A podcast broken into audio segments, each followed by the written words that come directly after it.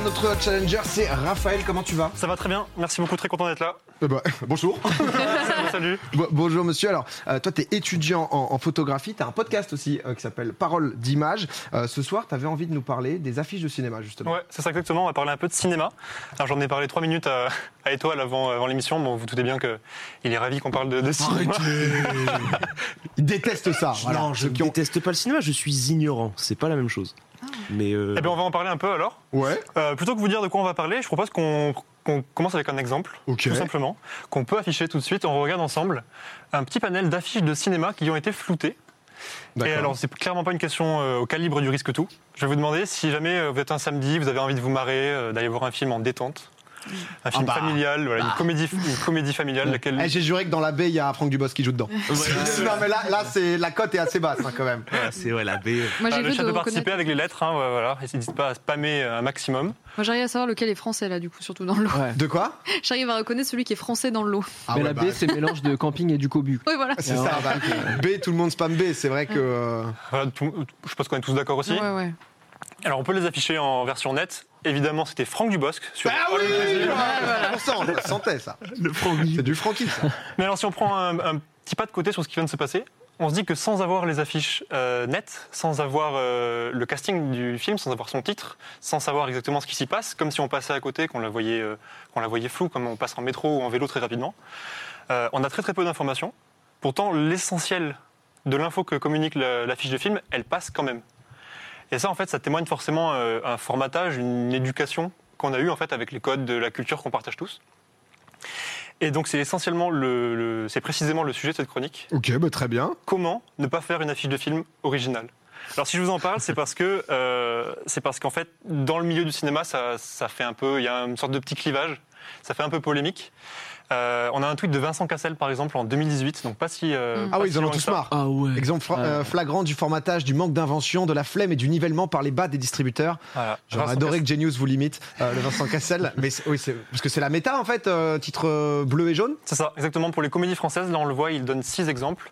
Euh, donc il jette un- clairement un pavé dans la mare. hein. Donc c'est depuis un compte Twitter qui n'existe plus. Il a mis aussi sur Insta. euh, le, le compte Insta existe toujours, mais le, le C'est post. c'est le lobby du cinéma qui l'a retrouvé Pression à Vincent parce que. Je sais pas comment ça s'est passé, mais en tout cas c'est un des premiers qui s'est mouillé, en tout cas dans le, dans le monde du cinéma, à, à- à dire ce genre de choses. Pardon, j'ai une question parce que si on voit l'image juste, parce qu'en haut à droite, euh, en haut à droite, euh, pff, je sais plus parler moi, mais en haut à droite c'est un, un film, euh, c'est un film américain. Ouais. Est-ce que c'est nous les Français qui avons cette culture du bleu ciel jaune, ou est-ce qu'aux États-Unis aussi, par exemple, The Boyfriend, l'affiche américaine, elle était. euh, Euh, je te propose qu'on en parle dans un tout petit instant. Ah, parce pardon, va cet excuse-moi, exemple, justement, il n'y a, aucun souci. En train de lui Euh, baiser donc là, Je niquais sa chronique. tout va bien, tout va bien. Vincent Cassel, là, il nous donne six exemples. Alors, j'ai fait quelques petites recherches rapidement. On en trouve beaucoup d'autres. Regardez, Oh, ouais. regardez le nombre qui va, voilà, qui va s'afficher de, de, Ah oui. de- de- de comédies françaises Ah ouais, qui ont ces mêmes méta, codes. C'est Oh incroyable. la méta. C'est vraiment comme un template qu'on imite. Euh, fond bleu, titre jaune, c'est gagné. On met en général des personnages qui, qui ont une- une- un, un surjeu aussi pour être sûr de ne pas passer à côté. Brice Denis, le précurseur. Exactement. Avis sur ce genre de film? Est-ce que t'as as un film parmi toutes les affiches là où tu te dis que c'est un bon film? Ou est-ce que la plupart tu te dis que c'est à chier? Allez. euh, non, non, euh, je pense que est c'est des. C'est des comédies familiales. En, en l'occurrence, ça va être vraiment euh, le, le- le- comment dire, un, un- un cas particulier qu'on va prendre. On va voir que c'est pas forcément le cas uniquement des comédies euh, familiales par la suite. Ok. Alors là, on parle d'un fond bleu. Pourquoi le bleu?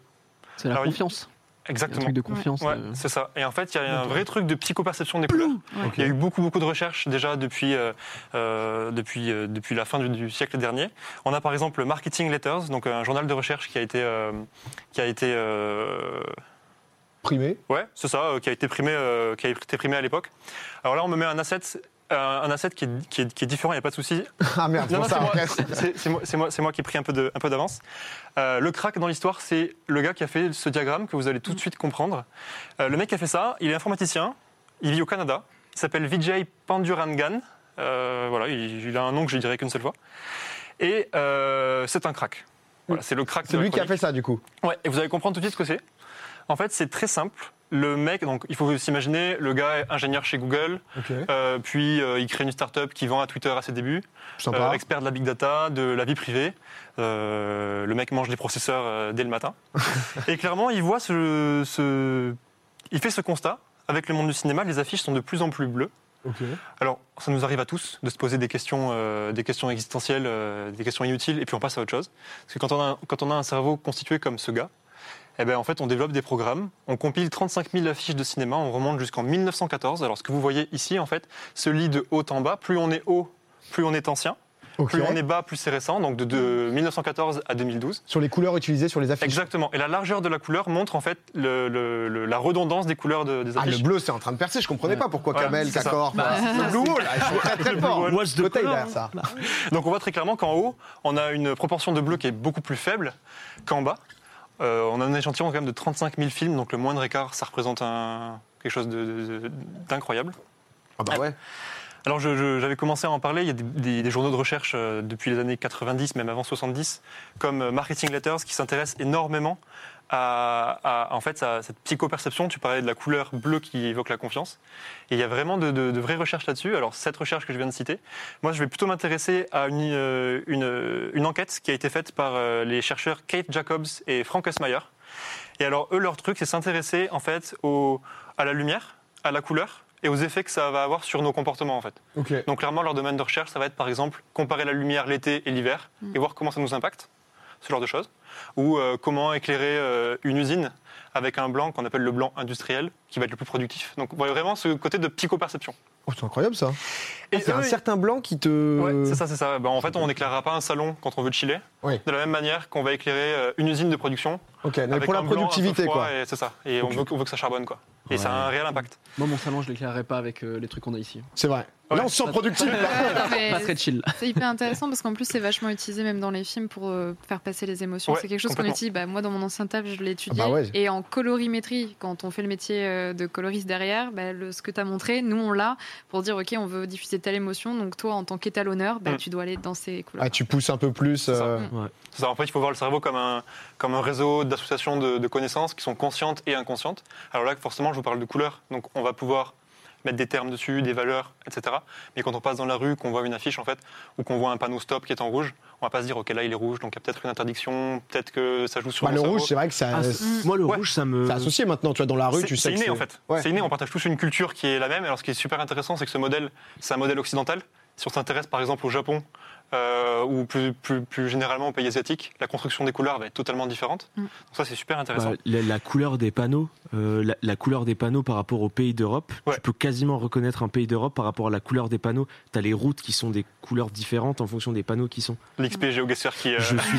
C'est 5000 heures, mon pote, ça, je peux te dire que Non, mais c'est c'est vrai, non, mais tu sais que oh là, mais ça rend trop heureux les couleurs. Moi, quand je vois un panneau vert, je me. Excusez-moi. Oh, nous en dis pas plus. nous en dis pas plus. On on sent que ça te parle, on sent que ça te touche. Donc si je vous parle de ces, de ces recherches de cette université, euh, c'est parce qu'ils ont étudié un truc qui est physique en fait. Et on va, alors je vais vous parler d'un, je vais vous dire un terme, ne paniquez pas, je vous explique. Ils ont étudié en fait ce qui est la conductance électrique. Ok. Commence Alors, à la- paniquer. Tout va bien. La conductance électrique, c'est en fait euh, un phénomène électrique naturel qu'on a tous à la surface de la peau. Dans le corps, il y a des, il y a des phénomènes qui impliquent de l'électricité, euh, notamment dans le système nerveux. Et en fait, à la surface de la peau, on a tous un très faible potentiel. hein. c'est vraiment très très très faible. Une certaine, un certain niveau euh, d'activité électrique. Et eux, ils ont mesuré en fait en soumettant des gens à des couleurs différentes, enfin, unies. Par exemple, je- on soumet quelqu'un à des, un environnement et des objets bleus pendant une minute, puis à une autre couleur. Et puis on répète pour être sûr que. C'est l'impact électrique sur la peau, du coup. Non, Ah. c'est l'impact que fait la, la- la couleur à laquelle on est confronté sur notre sur notre. Ouais, sur ton corps, donc comment, comment tu réagis, quoi. C'est ça. Et cette conductance électrique qui, qui est palpable en fait, qui peut être mesurée, elle dépend de l'hydratation, ce qui n'a pas forcément beaucoup de rapport, mais elle dépend surtout du niveau de stress. Alors quand on parle d'un stress, on ne parle pas forcément d'une d'une panique, de quelque chose qui nous angoisse. Un stress, ça peut être, euh, on appelle aussi un stress, par exemple quand vous conduisez, le feu passe au, au rouge et il y a un stimulus, une réaction. Du coup, ça s'appelle aussi un stress. Et donc concrètement, ce ce qu'on en déduit, c'est que les couleurs auxquelles on est confronté impactent directement une forme d'apaisement, mais qui est même mesurable au niveau du corps. C'est-à-dire que c'est totalement inconscient, ça va vraiment au-delà de ce qu'on peut penser, et c'est une construction qui fait qu'on est dedans, on partage une même culture. Donc le bleu, ça nous met trop bien. C'est ça. Ok. Le bleu, en Occident, c'est la fiabilité, ça rassemble. Alors, c'est utilisé dans énormément de, de, de, de- de- de choses. Si on enlève le noir, le blanc et le gris, donc tout ce qui n'a pas de, de couleur, on va parler des, des affiches politiques très très vite. Euh, si on, on enlève le noir, le blanc et le gris des vêtements, c'est la couleur la plus portée, avec le blue jeans. C'est euh, la couleur que choisissent tous les logos euh, euh, commerciaux dans énormément de choses qui veulent rassurer. Mm. Les Euh, réseaux ou- sociaux, hein. Comme Facebook, Twitter, Exactement, les réseaux sociaux. Euh, Facebook, Meta, euh, Twitter, on a euh, Ah. Discord, LinkedIn, Skype, Telegram, Mm. Signal, tout ça c'est bleu. Nous, hein, tout est rouge. Bonsoir, bienvenue, bon mardi. J'espère que vous le, allez bien. le rouge est excitant, au contraire, ça donne faim. Exactement. ça, donne faim. Ah, ouais. C'est ça exactement. Ouais, voilà. On l'a attaché lui ou pas là? Parce que- Énormément d'organismes bancaires aussi. On a euh, tout ce qui va être euh, PayPal, Lydia, Visa, American Express. Euh, pour les cryptos, on va avoir, on va avoir Coinbase, Bourse Direct, Digiro pour, pour les investisseurs. C'est vraiment une vérité. Ouais, c'est devenu, devenu un code. Mais, mais du, du coup, pour, pour revenir pardon, sur euh, les, les affiches de cinéma, donc on voyait le bleu, Mm. le jaune, c'était, on le voyait un peu partout. C'est parce que justement, c'était une des couleurs aussi les plus. euh, c'est euh, ça. Où, où le jaune, il y a un rapport humour un peu en mode euh, on va se marrer, c'est un peu le soleil, c'est solaire quoi. T'es waouh. En fait, non, tu- vous vous doutez bien que si le bleu est, si le bleu est, si, est si précisément choisi, si on ne le choisit pas pour rien, le jaune qui, qui va être utilisé pour les titres, euh, il n'est pas là au hasard du tout. Ouais. Euh, en fait, il y a un truc très simple euh, en- dans le monde de l'image qui s'appelle les couleurs complémentaires. Donc, on peut- pour faire très simple, Ava, Ava en salle, on a Ah là mangé là, les couleurs complémentaires. mes je vois- veines, je vois là. le sourire. La chef hop, tu parles. là. clairement, toutes les couleurs qu'on a euh, du soleil, en fait, qui est une lumière blanche, on peut la décomposer comme ça, avec toutes les couleurs qu'on voit, qu'on qu'on- qu'on organise souvent dans ce cercle chromatique. On appelle ça une roue chromatique. Et en fait, elle se lie de façon euh, avec des diamètres. C'est-à-dire que nous, ce qui nous intéresse, c'est le bleu qu'on voit euh, sur la partie gauche. Si on trace un diamètre qui passe par le centre, en face, on a le jaune. Ok. Et en fait, ça crée une harmonie des couleurs. Il faudrait avoir un expert de, de la couleur pour expliquer ce que dans la tête ça nous fait. Mais en fait, tout simplement, le bleu est une couleur primaire. euh, et, et le jaune est composé de rouge et de vert. Donc en fait, on a du bleu et du jaune, c'est comme si on avait toutes les couleurs et on a l'harmonie qui est faite. Et du coup, par exemple, ce que tu nous présentais par rapport aux affiches euh, des, des politiques pour la présidentielle, etc. Le, parce que là, du coup, on voit que c'était du blanc, plus sur l'écriture. Le jaune, quand même, a une dynamique un peu peut-être trop fun, justement, pour être Ouais. en. Il faut un peu limiter forcément. Là, Ouais. on, parle de, on parle de politique, on veut avoir un sujet quand même qui est assez sérieux. Euh, bon, je trouvais que, le- que la politique n'était pas trop un sujet clivant sur Twitch, donc je vous ai fait une petite compile euh, que vous pouvez voir là. Euh, en fait, là, je voulais vous montrer surtout que le bleu est la couleur par défaut. C'est-à-dire que les affiches de. Là, genre, on n'a pas que des affiches de, de- de 2022, on remonte, on remonte un peu loin. Et, et ce qu'on voit, c'est que le blanc n'est pas du tout la couleur par défaut. Alors, il y a des exceptions, forcément, quand on a des valeurs qui sont associées directement à une couleur, un parti écologique, un parti de, ouais, de- d'écologie, par exemple, avec le vert, naturellement, un parti communiste éventuel avec le rouge. Mais par défaut, on est sur le bleu. Et ça, on l'a vu, c'est parce que ça rassemble, ça fidélise et ça. Enfin, c'est complètement intrinsèque, quoi. Ok, bah écoute, euh, la, la folie. Mais du, mais du coup, au, au cinéma, par exemple, maintenant, c'est le code et tu peux plus sortir des codes parce que les distributeurs, euh, je ne sais rien, Gaumont, etc., ils sont en mode, euh, bah, si notre film va, veut réussir et, et euh, a un impact, je sais pas, parce que c'est vrai qu'il y a tellement de campagnes sur les bus, etc., c'est vrai qu'il faut que ça soit catchy, je pense, en 2-3 secondes. C'est ça, Ce serait faut que ça très ce vite. soir. Il faut que ça aille très vite et puis c'est des codes qui dépassent totalement. comment dire C'est pas comme si on avait une idée comme ça un jour. tu as parlé de, tout à l'heure de, de l'affiche de, de comédie américaine. On l'a justement celle de Why Him. Voilà, comédie américaine euh, Mm. classique euh, de, de- de John Hamburg. On est en 2016. Euh, L'affiche, elle traverse l'océan. On l'importe en France pour la diffuser chez nous. Qu'est-ce qui se passe? Bah, T'as as vu juste. On euh, la met sur un fond bleu pour qu'elle réponde au code et au- à, la, à la culture et à la construction qu'on a ici. Alors, on, marque- on remarquera aussi que le titre anglais Why Him est traduit dans un autre titre anglais pour la version française, mais bon, c'est. Ouais, ça, c'est la classique. ça, c'est la petite. euh, pour avoir un petit air ricain euh, Mm. qu'on connaît. Yeah. Encore plus intéressant, encore plus intéressant, La Grande Vadrouille. On a un film, donc 1966, Gérard Houry euh, à la réalisation. Vous me voyez venir, hein, le problème de cette chronique, c'est qu'il n'y a pas forcément beaucoup de suspense. Elle est bien. Clairement, c'est que bah, le film il fête ses 50 ans en 2016. On restaure euh, la version qui est un peu, euh, qui est un peu âgée, qui est un peu datée dans, euh, dans le visuel. On en profite pour faire une nouvelle campagne de com. On a ce fond euh, noir et blanc, enfin ce, ce- cette- ce noir et blanc qui est traduit. On imite l'affiche originale avec ce fond bleu. Alors on n'aura pas le titre en jaune, on aura en revanche le, le nom des acteurs et du, et du réel. On est vraiment dans, une, dans un formatage euh, complet euh, à ce niveau-là. C'est fou quand même. Mais c'est vrai que ça donne un petit peps, entre guillemets, aussi, parce que quand tu vois la- l'affiche à l'ancienne, ça, ça change tout. Mais Mais, mais nous, on a quand même un peu des films un, un peu sombres, non De temps en temps. Ouais, Bien sûr, et puis on va en parler, on va en parler euh, des- des- de la diversité qu'on peut avoir euh, ailleurs. En tout cas, pour ce formatage-là dans la comédie, euh, dans la comédie française, il y a en fait, on l'a vu, Vincent Cassel qui, euh, qui fait un petit coup de gueule. Ouais, c'est pas le seul. marre. Mm. Il a été un peu l'ambassadeur de tous ces gens qui pensent que, euh, que le cinéma entre guillemets euh, mérite mieux, qu'on peut Mm. élever le niveau. euh, et à s'adresser aux gens avec des choses un peu plus recherchées, sans les prendre pour euh, même des, des- des idiots, hein, entre guillemets, puisque quand on a un formatage, c'est qu'on veut aller droit au but. On se dit que comme ça, les gens comprendront mieux. Peut-être que ça peut être intéressant d'aller un peu plus loin. Alors, parce il y a aussi beaucoup de réalisateurs et les réalisatrices qui se plaignent de ça aussi, parce qu'artistiquement, en fait, Ouais. On, ils défendent un film qui ressemble pas du tout euh, à ça. ce qu'ils ont fait. Mm. Et c'est le problème des bandes annonces aussi, c'est qu'en fait les bandes annonces, les affiches, les bandes annonces en général, c'est pas du tout euh, la- le, le réal, la production qui suit ce truc-là, c'est envoyé à des boîtes qui sont spécialisées là-dedans. Et moi, je me suis fait avoir, et je pense qu'il y en a beaucoup qui se sont fait avoir par des bandes annonces où tu crois regarder un truc et en fait ça n'a rien à voir, ou même l'inverse, de se dire ok, je regarde une comédie un peu française et en fait ça n'a rien à voir euh, derrière quoi. Et c'est souvent le souci aussi de certains réalisateurs ou réalisatrices qui veulent sortir du cliché de la comédie française.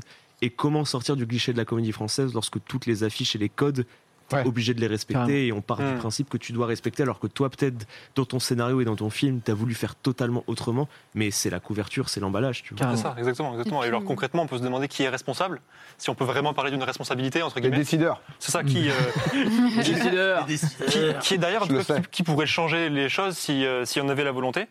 Euh, concrètement, les équipes de cinéma, les, ré- les- les réalisateurs, les réalisatrices, toutes les équipes de, de prod sont, sont chargées de faire le film, le scénario, de le, de le concevoir, de le, de, de le produire finalement. Les gens qui ont le produit fini et qui le mettent sur le marché, qui vont le diffuser et qui vont en faire la com, c'est les distributeurs. Ouais. Et c'est pas forcément les gens qui vont être le plus sensibles ou les plus créatifs pour être force de proposition et proposer des choses qui sont beaucoup plus taillées euh, autour du film dont ils sont en train de faire la, la promotion. Euh, on a reçu deux photographes de plateau récemment dans, euh, bah, une, des, premières émissions de Parole d'image dont tu as commencé à parler. C'est une émission qu'on a avec une petite équipe euh, pour parler justement de ce genre de choses. Et donc ce sont deux photographes de plateau, Christophe Brachet, Caroline Dubois. Et ils disent qu'ils sont obligés parfois de mettre les distributeurs face à leurs responsabilités. Parce qu'en fait, on sent qu'ils ont un détachement à ce niveau-là. On a un petit extrait, si vous voulez l'envoyer. Ce qui est très difficile quand on fait un film, c'est toujours très compliqué d'imaginer comment est-ce qu'on va le promouvoir. Et les gens qui produisent du cinéma sont pas forcément des gens qui sont euh, là, qui ils sont là pour produire un film, mais ils se posent pas forcément la bonne question de comment est-ce qu'ils vont le vendre ce film. Mm. Et, et ça, il y a très peu de gens qui l'ont en fait dans le métier. Ça serait le rôle du distributeur essentiellement, puisque c'est lui qui va distribuer le film, donc on devrait avoir plus de liens avec le distributeur. Sauf que la plupart du temps, le distributeur est assez inexistant. Alors moi maintenant, j'ai changé quand même pas mal de façon de faire, notamment dès le début du film, je sollicite le distributeur et je pose une question essentielle est-ce que vous avez une idée pour l'affiche? Ah, donc ces jeu, il faut aller les chercher. Quoi. Ouais. C'est-à-dire que normalement, ça devrait être eux à faire une communication efficace. C'est pas vraiment le cas. On voit qu'ils utilisent des, des- des- des templates qui sont assez, euh, qui sont assez récurrents. Alors il y, a- il y a une analogie très intéressante qu'on peut faire entre la distribution au cinéma et la grande distribution alimentaire en fait. Puisque c'est la même éducation aux normes. Ouais. On a beaucoup entendu parler des, euh, vous savez, des, des- des fruits et légumes moches qui ont été totalement mis. Alors maintenant, ils reviennent un peu. C'est c'est l'inverse. On a une communication sur euh, les fruits moches et les légumes moches sont chouettes aussi. Mais pendant longtemps, c'était la tomate lisse, brillante, et puis les autres, on les choisissait même pas, parce qu'en fait, on voulait vraiment aller sur un, une- un standard, quoi, un formatage. On- La tomate doit être ça, Jusqu'à même changer les couleurs normales des aliments quoi. c'est ça. Sur le jambon qu'on rend euh, hyper rose. Hyper rose, euh, qu'il l'est pas à la base. euh. Oh, la team poireau quoi. Moi je, ouais, je je trouve ça exceptionnel. Bon, sauf les endives, hein, il faut. Si vous aimez les endives, vous êtes sociaux. Aïe. C'est un autre problème. Dans la mare. Ce- je, je te rejoins clairement. Ça, ça parlait, mais c'est vrai que c'est un peu, il y a un parallèle qui peut se faire aussi avec YouTube, les miniatures, etc. Clairement. Où c'est vrai que c'est- tu sens que c'est un truc de méta. Euh, et juste, bah, au final, en fait, t'es en mode bon, bah, ça marche, l'algorithme Mm. a l'air d'aimer, allez, on continue, on, va là-dedans. Mais même au sein du streaming, hein. Euh, il faut savoir que là, tu parlais justement de ton décor qui est rouge. Je pense que dans le streaming français, il y a toi qui est rouge, il y a euh, Zerator qui est vert. Pour avoir un peu étudié, il y a beaucoup de bleu et violine dans les couleurs de sûr. quasiment tous les streamers dans Ouais. le décor. Après, le côté pas vraiment vert le décor de Zera. Non, mais en fait, sa communication Oui, c'est du comme- vert, ouais, en c'est fait. et toi du vert, rouge. Et c'est assez rare. Après, c'est popcorn, mais en fait, je trouve que c'est difficile aussi. euh, typiquement, moi, j'ai un peu de, de bleu, etc. Je trouve que c'est compliqué d'être en mode, bah, moi, c'est kaki. Euh, voilà. Moi, non, mais euh, Mais même dans les, dans les couleurs que tu vas voir en termes de light, euh, Philips Hue ou autre, peu importe euh, ce qui est utilisé, il y a beaucoup, beaucoup de bleu et violine Ouais, dans vrai. quasiment tous les décors de streamers. Et sur les miniatures YouTube, c'est clair que tu arrives à voir des tendances tous les ans Bien où sûr, tu ouais. vois, tu as un ou deux YouTubeurs qui sortent des trucs, ça marche. Tout le monde se dit Ah, c'est parce que Mm. les miniatures, c'est ça qui marche. Donc, on a eu le gros délire des flèches rouges à un moment, on les voyait Clairement. partout. Et maintenant, c'est le gros délire HDR. Maintenant, on met des- du néon derrière tout le monde, etc. Mm. Avec les mêmes codes couleurs, euh, rouge, bleu, etc. Et, euh, et voilà. Et après, il y aura euh, quelqu'un d'autre qui va arriver qui va dire Non, mais la norme, c'est pas ça, qui va bien, bien fonctionner. Et tout le monde va dire Ok, pour faire des vues, maintenant, il faut changer la miniature et faire comme lui. J'ai une petite question. Est-ce que tu penses pas que maintenant que les gens commencent à râler et à se rendre compte que les affiches sont toujours les mêmes, ça va pas créer ce mouvement inverse où les distributeurs vont se dire ok maintenant on va pouvoir se démarquer et notre affiche qui de base devait rentrer dans les codes pour plaire aux autres va devoir être à l'inverse des codes pour pouvoir faire encore plus parler du film? Et est-ce que c'est pas ce, ce point d'arrêt que Vincent Cassel a marqué qui va créer un point de démarrage vers une nouvelle méta des affiches C'est ce qu'espèrent en tout cas beaucoup de gens qui bossent dans ce milieu-là. Euh, ce qu'on observe, c'est que les, les affiches qui sortent du lot, c'est souvent pas des films mainstream. Bah ouais, ça. Parce Ah que bah les oui. distributeurs, en fait, ils sont au au courant de l'argent qui a été investi, de l'argent qui est en jeu. Faire du cinéma, ça coûte très très cher, ça coûte excessivement cher les, les, les prods de, de cinéma pour des, pour des blockbusters.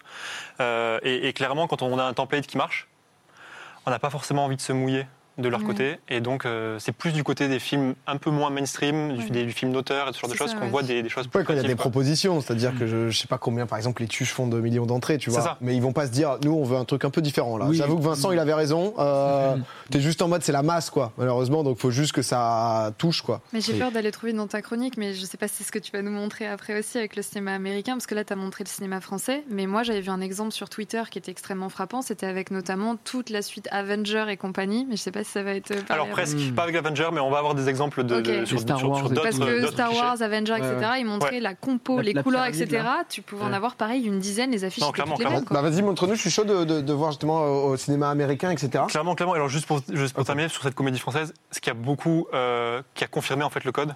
En général, c'est comme tu disais Ben, il faut avoir quelque chose qui marche, qui a un code pour que tout le monde suive. Mm. En France, clairement, bienvenue chez HT en 2008, affiche fond bleu, titre jaune, c'était le, le summum. À partir de là, ça a explosé. Donc, Ouais, le- 21 millions d'entrées. Ouais. Le Et code tout le avait- monde veut faire avait- son bienvenue chez les C'est ch'tis ça. C'est ça. c'est exactement. Le code c'était un peu euh, instauré, ils l'ont confirmé et depuis c'était le, c'était l'autoroute quoi. Putain, tu m'étonnes. Qu'est-ce qui se passe outre-Atlantique? Qu'est-ce qu'ils nous font Heureusement, heureusement, heureusement, il y a de la diversité ailleurs, peut-être.